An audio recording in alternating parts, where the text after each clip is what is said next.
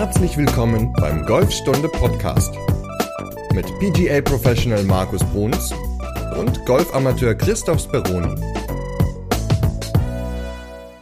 Der Probeschwung, Folge 64 des Golfstunde Podcasts. Der Probeschwung ist immer so eine Sache. Man ist der Meinung, der funktioniert eigentlich ganz gut und dann geht zum richtigen Schlag und dann klappt auf einmal nichts mehr. So lautet jedenfalls die Frage von Jeannette, was man dagegen tun kann und beantworten wird die Frage. Nein, es ist kein Special Guest, es ist nur der Markus. Moin. Ja, nur der Markus, ja. genau, es bin nur ich. Ich bin auch wieder dabei. Ja, Schlag versus Probeschwung oder andersrum Probeschwung versus Schlag. Äh, warum schlägt man manchmal oder schwingt man manchmal nicht so wie beim Probeschwung? Das werde ich auch immer ganz häufig so im Unterricht gefragt und ja, ich finde das eine spannende Frage. Vielen Dank erstmal dafür, Janette. Und ähm, ich glaube, da haben wir einiges zu sprechen. Das ist eine spannende Folge, die äh, jetzt, äh, die wir gerade produzieren. Und ich glaube, das äh, betrifft doch sehr, sehr viele Golfer. Und ja, vielleicht können wir ja dem einen oder anderen äh, mit dieser Folge helfen. Ja, mich hat es ja ganz lange Zeit gar nicht betroffen, weil ich gar keinen Probesprung gemacht habe, aber da können wir ja gleich noch drüber reden. Gerne. Du hast ja jetzt also ich weiß ja gar nicht, wie viele Driver du getestet hast in den letzten Wochen. Es waren auf jeden Fall alle, glaube ich, die so erschienen sind. Und der letzte in der Riege, das war der Red Speed von Cobra. Wie war da dein Eindruck? Ja, also der Red Speed von Cobra beziehungsweise den Red Speed XB durfte ich testen, also zwei von drei Modellen. Es gibt dann ja noch den XD, den ich nenne ihn mal Anti-Slice oder Extra Draw Driver. Ähm, ja, wie war mein Eindruck? Also von der Optik her haben die sich beide unterschieden. Der eine war matt oben und war ein bisschen kleiner vom Schlägerkopf. Der andere hatte eine, ein, ein, eine glänzende Krone, war ein bisschen länger nach hinten raus. Das ist dann auch eher der ähm, Schläger gewesen, der für mehr Geschwindigkeit sorgt, weil dann natürlich hinten im Kopf ein bisschen mehr Gewicht war. Das heißt also, der XB ist äh, fehlerverzeihender, damit hat man einen höheren Ballflug und mehr Länge. Und bei dem Red Speed, der ist eher für Spieler gedacht, die ein, ein besseres Handicap haben. Ich glaube, so ab minus 15 sagt Cobra sogar bis Scratch-Golfer äh, wird vorgegeben. Und äh, da braucht man halt ein bisschen mehr Power, weil der eine flachere Flugkurve hat. Und um den Ball dann halt weiterzuschlagen, braucht man halt diese Schwunggeschwindigkeit, ähm, um den flachen Ballflug kontrollieren zu können. Optisch fand ich beide sehr ansprechend, wobei mir persönlich dieses Matte was ich vorher noch nicht so kannte, auf den ersten, ja, ersten Blick sehr gut gefallen hat. Äh, das Glänzende sah auch gut aus, aber das war mal so ein, so ein ganz cooler Kontrast zwischen den beiden Schlägern. Ja, und dann sind die auf sehr jung gemacht. Ne? Die haben so neongelbe Schriftzüge unten drunter und so neongelbe Streifen. Ähm, dann haben sie verschiedene Gewichte. Beim einen sind die Gewichte fest, beim anderen sind sie verstellbar, äh, mal schwerer, mal leichter. Also im Grunde ja, weiß ich gar nicht, ob sich alle Schlägerhersteller so stark unterscheiden in ihren Drivern.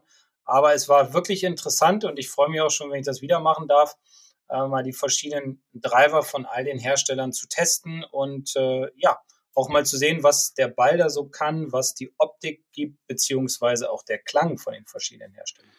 Bei dem Cobra Red Speed, also der Name ist ja so ein bisschen eigenwillig, ne? Red, das ist äh, RAD, ist im Grunde die, soll eine Abkürzung sein für Radialkraft an der Stelle, ne? Weil das Besondere bei den Cobra, Cobra Drivern ist, glaube ich, da die Gewichtsverteilung. Und die ist halt auch bei allen so ein bisschen unterschiedlich, wie du es ja schon gesagt hast. Und bei diesem XB, da ist das Kürzel Extreme Back. Das heißt, da ist das Gewicht sehr weit hinten, sodass der Ballflug dann auch höher ist und der Schläger insgesamt ein bisschen fehlerverzeihender. Ne? Also da würde ich sagen, das ist wahrscheinlich so der passende Schläger für jeden ja, ambitionierten Durchschnittsgolfer, der jetzt nicht ganz so große Slice-Probleme hat und der andere, der XD, das ist ja wieder der, der dann halt im Grunde ja, die Gewichtsverteilung so hat, dass das Gewicht mehr innen ist, damit der Slice reduziert wird. Aber in jedem Fall, auch hier lohnt sich immer wieder ein Fitting, weil es ist ja nicht nur so, dass die Schlägerköpfe unterschiedlich sind, sondern halt wie immer auch die Kombination, welchen Schaft benutzt man, welchen Griff hat man, hat natürlich auch eine Auswirkung nochmal. Also es ist halt nicht nur der, der Kopf, der da eine Rolle spielt, sondern wie immer so das Gesamtpaket. Ja, definitiv. Und bei dem XB ist es ja so, der ist vom Kopf her ja auch länger. Deswegen hat, haben die Ingenieure von Cobra praktisch unten in die Mitte von der Sohle so einen Steg eingebaut und dadurch, dass die Gewichte von der Sohle, also von der, von der Hacke nach vorne hin weiter auseinander sind, entsteht mehr Geschwindigkeit, der Beiflug geht höher oder der Beiflug wird höher, mehr Fehlerverzeihbarkeit. Also das ist äh, der Grund, warum die Gewichte weiter auseinander sind. Und definitiv hat man zwischen den beiden Schlägern auch gemerkt, ähm, wie unterschiedlich die Beiflüge sind von der Höhe. Also beim XB definitiv höher als bei dem Red Speed. Und ja, wie gesagt, was du schon gesagt hast, also Fitting definitiv immer machen, egal welche Firma am Ende bei rausspringt wofür ihr euch entscheidet, lasst euch bitte vorher fitten, denn sonst kauft man so einen Driver doppelt. Und gefällt dir dieses modernere Design? Also das ist ja schon, die sind ja sehr markant von der Optik, ne? Also mit Neon und ein bisschen spacig, würde ich fast sagen. Also jetzt nicht so übermäßig, sondern mehr so in die Richtung cool. Aber könnt ihr euch auch einfach anschauen, wenn wir das ähm, in der Podcast-Beschreibung, da verlinken wir das, da gibt's dann auch das Video dazu, da kann man sich das mal anschauen, wie da die Ballflüge mit aussehen. Aber magst du das Design von denen? Äh, ja, also ich finde dieses, dieses Neongelb, Neongrün ist es ja so, diese, dieser Misch, Mischmasch finde ich eigentlich ganz cool. Ich selbst spiele ja auch einen Driver mit, äh, mit, mit, Grün dran, also ich spiele den, den Callaway Epic ähm, mit Grün und bei mir in der Hütte ist auch vieles Grün und mein Logo und so. Also ich mag diese hellen heraus. Du spielst immer aufs Grün. Ja, also irgendwo liegt mein Ball immer im Grün, definitiv, ja. Meistens im Raff, nein aber auch das Golfstunde-Logo ist ja auch grün. Also ich finde diese, diese Farbe grün oder dieses Neon finde ich schon ganz cool und hat so einen schönen beruhigenden Effekt irgendwie. Also früher hat VW ja gesagt, blau so, haben sie ja blau integriert ins Auto, innen drin die Lichter alle blau gemacht, dass das so beruhigen soll. Aber mich beruhigt dieses Grün irgendwie. Und ich finde das ganz schön anzuschauen. Ob das nun Neon ist, so knallig wie bei Cobra oder so wie bei Callaway, so ein bisschen dunkler gehalten. Das ist Geschmackssache. Ich mag beides ganz gerne und ja, also auf geht's. Ich habe gleich mal gegoogelt, weil du das gesagt hast. Äh, Farbpsychologie grün. Mhm. Frisch, harmonisch, strahlt Jugend, Ruhe und Frieden aus. Na, das passt doch. Hm. Ich bin auch frisch, harmonisch, ruhig, strahlt Frieden aus. Alles entspannt. Also grün ist meine Farbe. Sauber. Aber der Sound ist schon ein bisschen anders auch gewesen, ne, als von anderen Drivern. Ja, also ich muss sagen, bei dem äh, jetzt muss ich kurz überlegen, weil das ja schon wieder zwei Wochen her ist. Bei dem Red Speed war es so, dass er sehr hart war, ein bisschen dumpfer und der XB war so ein Ticken heller. Also ist auch reine Geschmackssache. Ich fand es nicht persönlich nicht ganz so geil vom Sound. Also das, der hätte mich jetzt nicht umgehauen. Ansonsten fand ich den Driver völlig in Ordnung. Der Sound ist ja mal Geschmackssache, aber ja. ist es eigentlich auch selten, ne, dass irgendwie die Driver von einem Hersteller dann auch einen unterschiedlichen Sound haben? Meistens würde man das ja gar nicht groß unterscheiden können. Ne? Also die waren ja dann, weiß ich, bei TaylorMade, die waren ja alle ziemlich identisch zum Beispiel. Ja, ja aber auch bei Callaway zum Beispiel, der äh, LS, den ich selbst spiele, der Max LS, der klingt wesentlich heller, wenn man ihn sauber trifft, im Vergleich zum Speed. Also da ist auch ein, ein Unterschied. Ah, okay. ne? Weil die Schlagfläche ist anders geformt, der Kopf ist beim Speed ein bisschen, bisschen kleiner, die Schlagfläche ist ein bisschen höher, die ist anderes Gewicht drin als beim LS. Also da habe ich auch schon einen Unterschied festgestellt. Also magst du es heller? Ja, ich mag beides ganz gern. Also ich kann mich da, die ist dumpf helle, so ein Mischmasch finde ich ganz cool. Also früher weiß ich noch ganz früher hatte Cobra so wir haben immer so eine Cola-Blechdose, das Ding genannt. Ich weiß nicht mehr, wie er heißt. Das war so 90er Jahre, Anfang 2000er. Den fand ich ganz furchtbar. Aber ich muss sagen, jetzt der Sound hat mir bei beiden gut gefallen. Ja, den Preisvergleich zum Cobra, den gibt es natürlich auch oder zu allen Drivern auf Golfstunde. Also wenn ihr euch gerade überlegt, einen neuen Driver zu holen, dann schaut auf jeden Fall rein. Da findet ihr immer tagesaktuell die besten Angebote. Wunderbar. Ja, dann haben wir ein spannendes Thema, auf was wir uns vorbereitet haben, ne? Ja, der Probeschwung. Da habe ich tatsächlich vorher nie einen gemacht. Und zwar, weil ich einfach keinen Sinn darin gesehen habe. Also, wenn ich einen Probeschwung gemacht habe oder nicht, hat es im Grunde gar keinen großen Unterschied gemacht. Allerdings habe ich mich ja belesen, ja nicht so richtig, auch ein bisschen beschrieben, weil wir ja zusammen das Buch Golfschwung mit dem Driver in der Mache haben. Und da war das Thema Probeschwung ja auch eins. Ja, nachdem ich jetzt halt weiß, was der Sinn vom Probeschwung ist und wie man ihn durchführen sollte, mache ich halt auch einen. Und ich habe auch das Gefühl, dass sich das positiv auswirkt. Aber ich will jetzt gar nicht so viel vorwegnehmen, weil die Jeannette ja genau diese Frage gestellt hat. Also die macht vor einem normalen Schlag einen Probeschwung. Der wird ja auch sogar von den Flightpartnern beteuert, dass der gut aussah. Und wenn es dann an den richtigen Schlag geht, dass es dann auf einmal, ja, dann wird der Ball nicht gut getroffen und es klappt nicht. Und in dem Sinne sieht die Jeannette eine Diskrepanz zwischen dem Probeschwung und dem eigentlichen Schlag. Deswegen finde ich eigentlich auch so spannend diese Frage. Warum macht man eigentlich einen Probeschwung? Also was ist aus deiner Sicht der Sinn davon? Naja, erstmal muss ich sagen, also dass die Flightpartner ihr sagen, und das ist wahrscheinlich unseren Hörern allen schon passiert und dir vielleicht auch, mir auch schon damals, Mensch, das sieht aber toll aus, wie du deinen Probeschwung machst, oder der Schwung sieht aber toll aus ohne Ball. Warum klappt das mit dem Ball nicht? Ja, das ist natürlich ganz, ganz beruhigend irgendwie, aber am Ende zählt natürlich der Schlag. Und ob der Flightpartner jetzt den Probeschwung so ähm, positiv sieht, weiß ich gar nicht, vielleicht ist es auch nur ein positives Zureden oder so. Also der Probeschwung an sich, oder sagen wir es anders, ich persönlich finde den Probeschwung ziemlich wichtig, weil er gehört zu einer, in Anführungsstrichen, vernünftigen Routine dazu. Und ich bin der festen Überzeugung, wenn man erstens eine feste Routine hat, die man bei jedem Schlag anwendet, egal wie sie aussieht, wenn man Probeschwünge macht, da gehe ich gleich nochmal ein bisschen genauer drauf ein, und wenn man sich halt eine gewisse Zeit nimmt und nicht in Hektik verfällt, also das heißt eine gute Organisation hat auf dem Golfplatz zwischen seinen Schlägen, dass man dann sein Spiel um einiges verbessern kann und wird und dass dementsprechend natürlich auch der Score viel, viel schneller purzelt. Klar können immer mal Fehlschläge entstehen, das ist ganz normal, ob ich nun Probeschwung mache oder nicht ich mache immer Fehlschläge. Ich gehe nicht über den Platz und, und schlag jeden Ball perfekt. Ja, dann würden wir nicht mehr Amateure oder Teaching Pros sein, sondern würden auch auf der Tour spielen mit, mit äh, John Rahm oder Jordan Spieth oder wem auch immer. Also, und auch übrigens die Jungs, die machen alle Probeschwünge, bevor sie den Ball schlagen. Mir fällt jetzt spontan keiner ein, der keinen macht. Der Unterschied ist nur der, sie machen die anders. Sie machen andere Probeschwünge. Sie machen, haben eine andere Routine als als der Clubgolfer. Und vielleicht liegt darin so ein bisschen der Schlüssel des Erfolgs, dass die Jungs ja so erfolgreich sind und, und so gut nach vorne kommen. Was macht einen guten Probeschwung für dich aus? Dass er nicht zu 100 Prozent ähm, also zu 100 Prozent Vollgas geschwungen wird. Also, wenn ich einen Probeschwung mache, würde ich es empfehlen, nie den auf Vollgas zu fahren, weil dann verpufft schon meine ganze Energie im Probeschwung.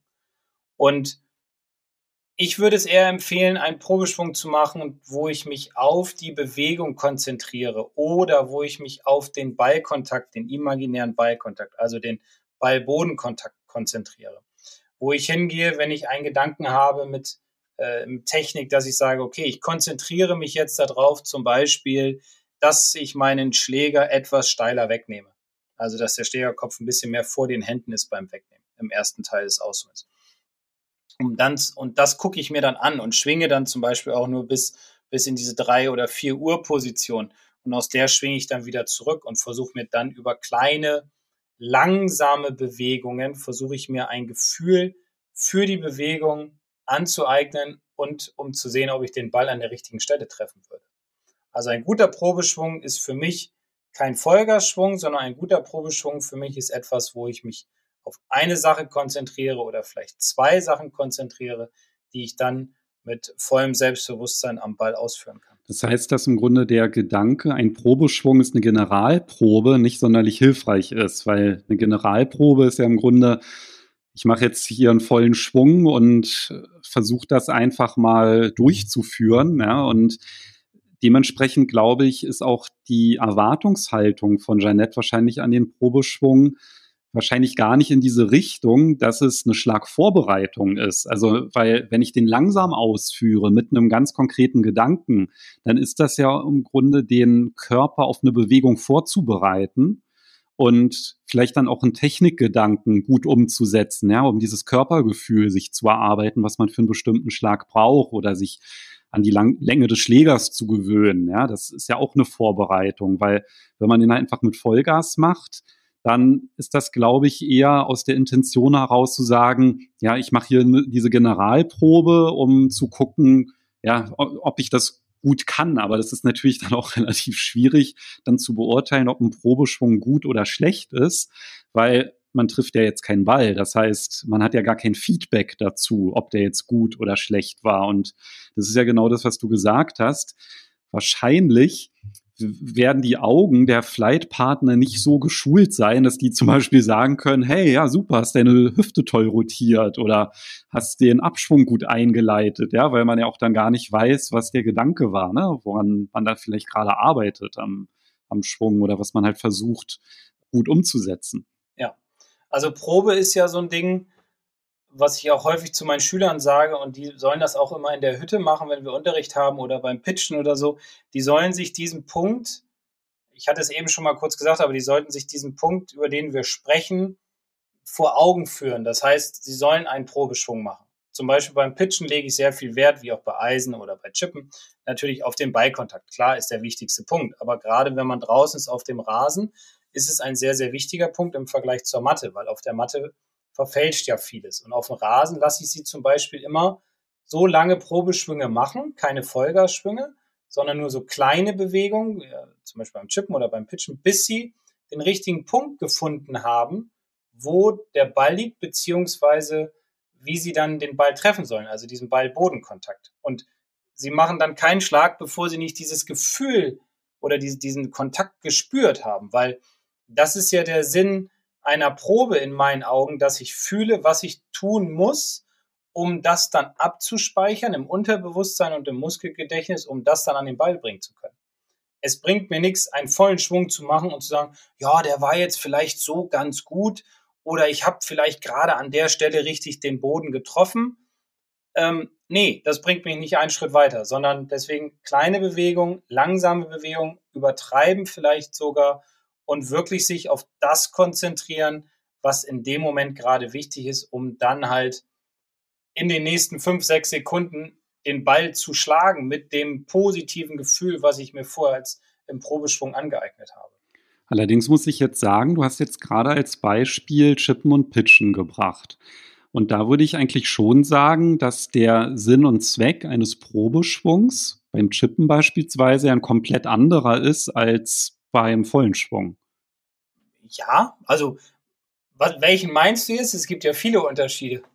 Weil du jetzt halt gerade auch dieses Chippen als Beispiel gebracht hast und ich finde es eigentlich relativ gefährlich, sage ich mal, einfach so, wenn man sich da jetzt noch nicht so mit beschäftigt hat mit dem Thema. Das ich spreche jetzt auch einfach als aus eigener Erfahrung, weil ich ja vorher nie einen Probesprung gemacht habe, hingegen beim Chippen schon. Mhm dass einfach der, der Sinn halt ein kompletten anderer ist. Also wenn ich beim Chippen einen Probeschwung mache, also den habe ich tatsächlich auch vorher immer schon gemacht. Das fand ich nämlich sinnvoll. Da habe ich einfach genau, was du gesagt hast, mich halt neben den Ball gestellt, um zu gucken, trifft mein Schläger an der richtigen Stelle den Boden. Also wische ich durchs Gras und fange jetzt nicht an zu löffeln beispielsweise, um einfach halt diese dieses Gefühl zu bekommen. Ja, und da habe ich dann halt auch vielleicht dann mehrere gemacht, bis es irgendwie gepasst hat. Okay, habe das Gefühl, gehe an den Ball und spiele dann halt den Chip.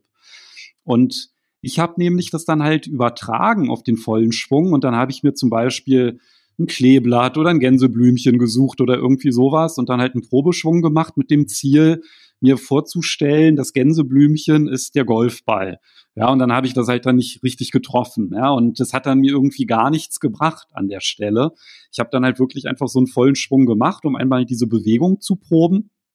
Aber seitdem ich halt gar nicht mit dem Ziel daran gehe, irgendwas zu treffen und ich führe vielleicht dann auch gar nicht die Bewegung vollständig durch, ja, sondern ich lege dann halt wirklich den Schwerpunkt zum Beispiel auf eine bestimmte Bewegung, ja, dass ich zum Beispiel den Unterkörper erstmal rotiere und dann die Arme senke, ja, das mache ich dann halt vielleicht so dreimal langsam diese Bewegung, wie dieser Pump Drill beispielsweise und füge für dann halt schon noch die Bewegung dann halt aus, ja, vielleicht nicht komplett ins Finish reinzukommen, aber das reicht mir zum Beispiel dann halt schon aus, um halt ein viel, viel besseres Gefühl zu bekommen.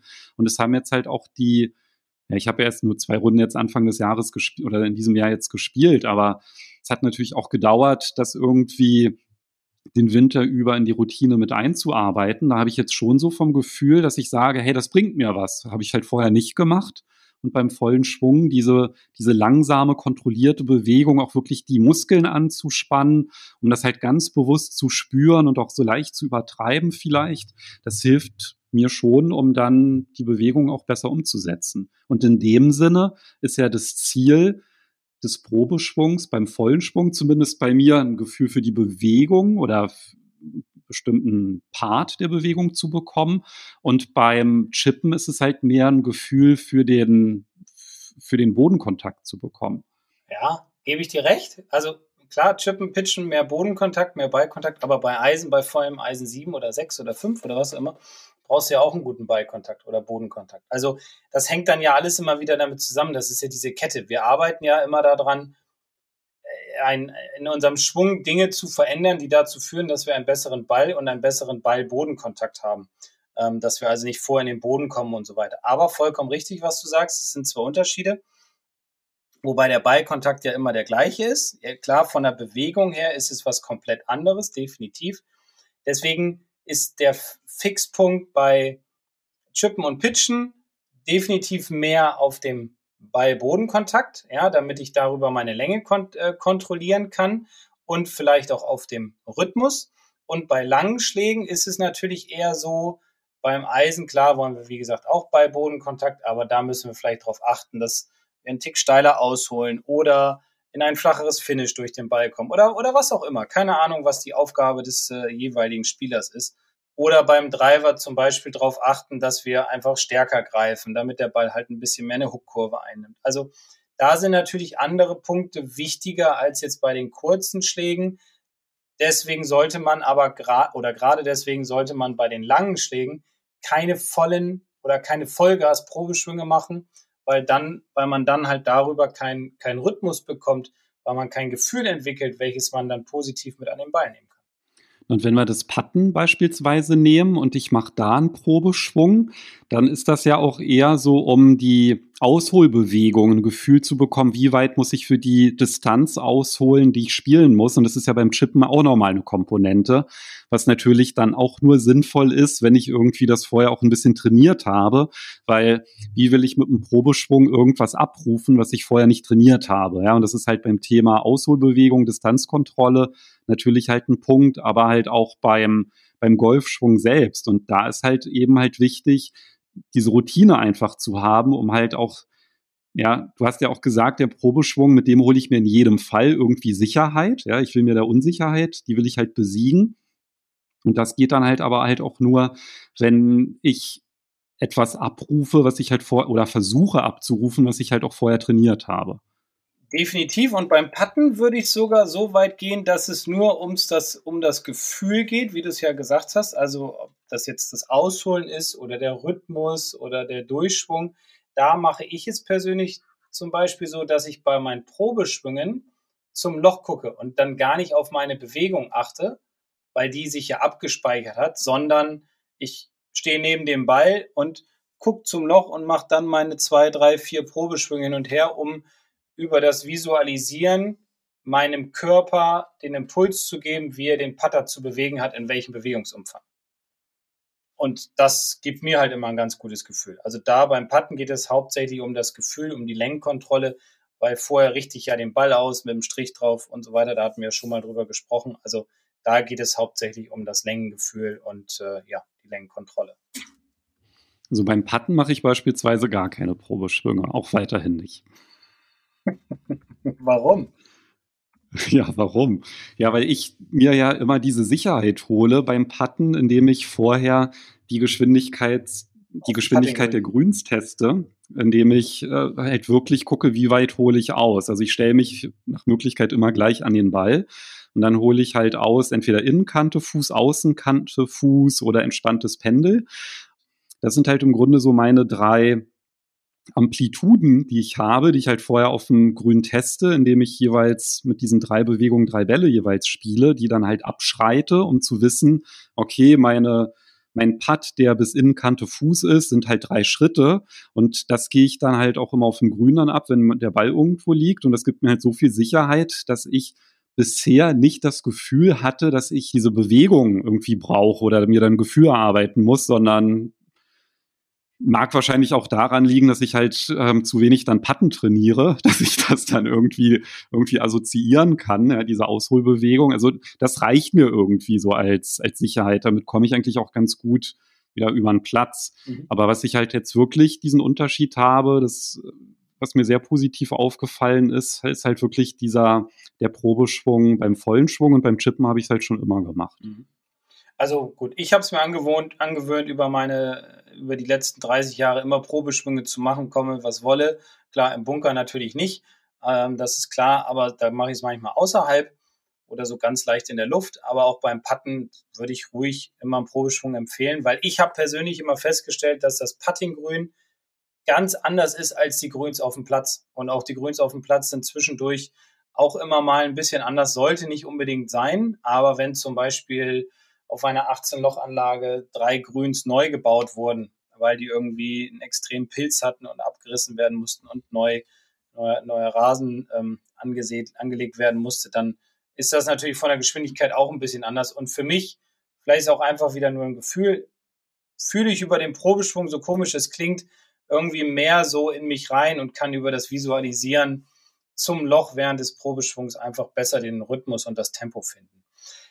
Aber wir wollen uns ja nicht nur über das Putten unterhalten, sondern auch darüber, wie Jeannette und alle anderen es natürlich schaffen, ja, den Probeschwung praktisch an den Ball zu bringen. Und da habe ich mir mal zwei Dinge überlegt, die man auf jeden Fall mal trainieren kann. Der eine Drill ist relativ simpel.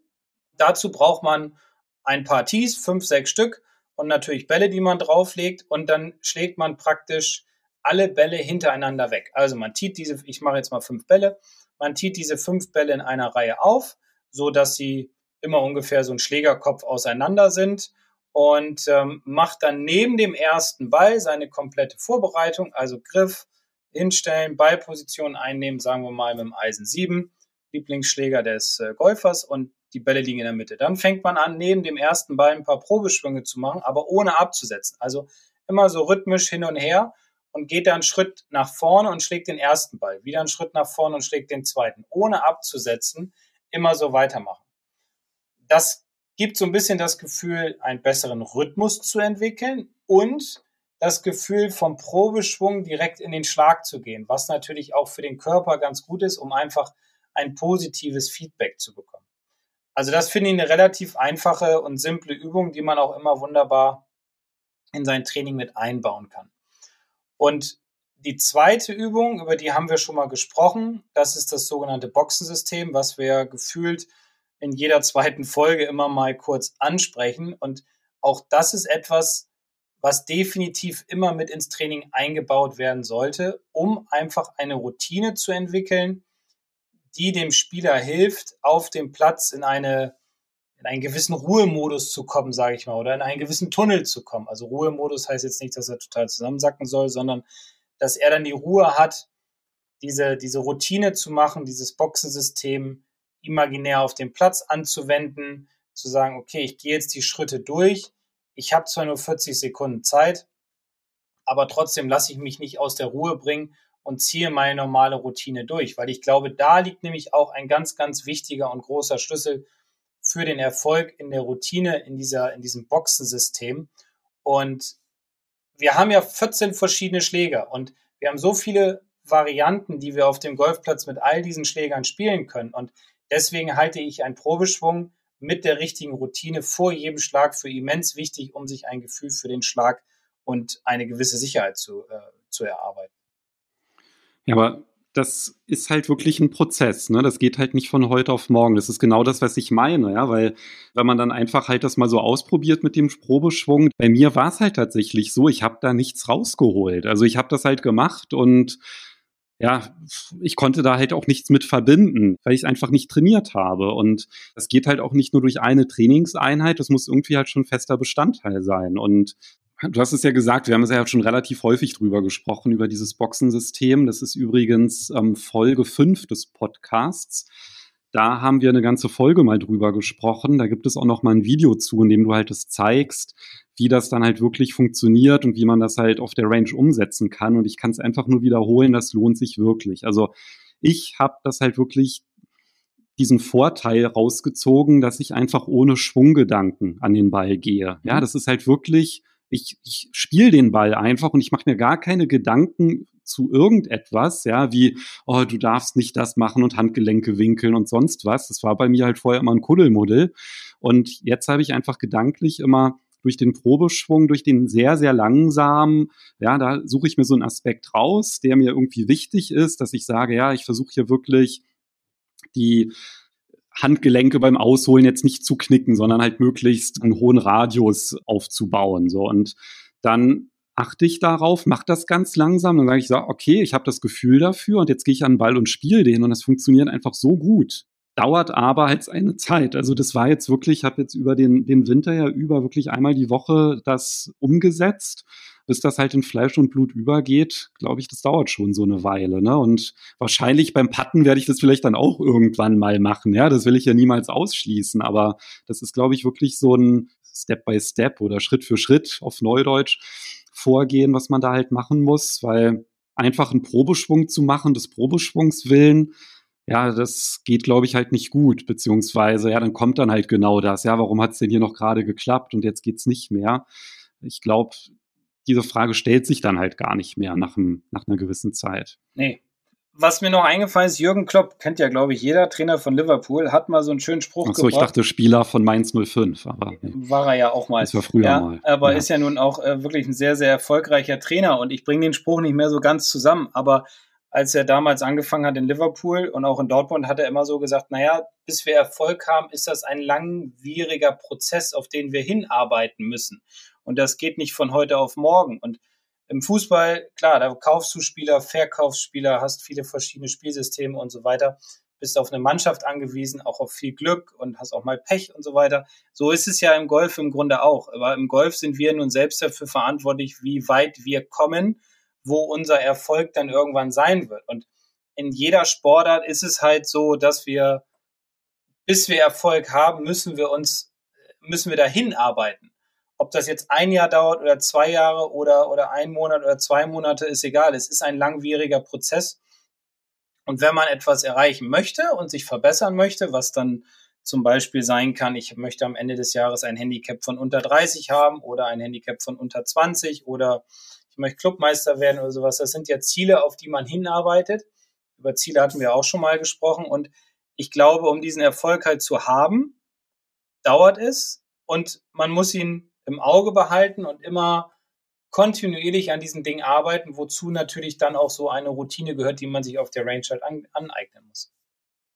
Ja, und das ist halt wirklich hart, ne? Weil ja. wenn man halt einfach gerne Bälle schlägt und man geht hin und sagt, ach, ich lasse das jetzt, ist ja nur Range, da brauche ich keinen Probeschwung machen, das ist dann halt schon der erste Fehler. Ja, dann mhm. wird man halt auch keinen Probeschwung auf dem Platz machen, der einem was bringt. Genau.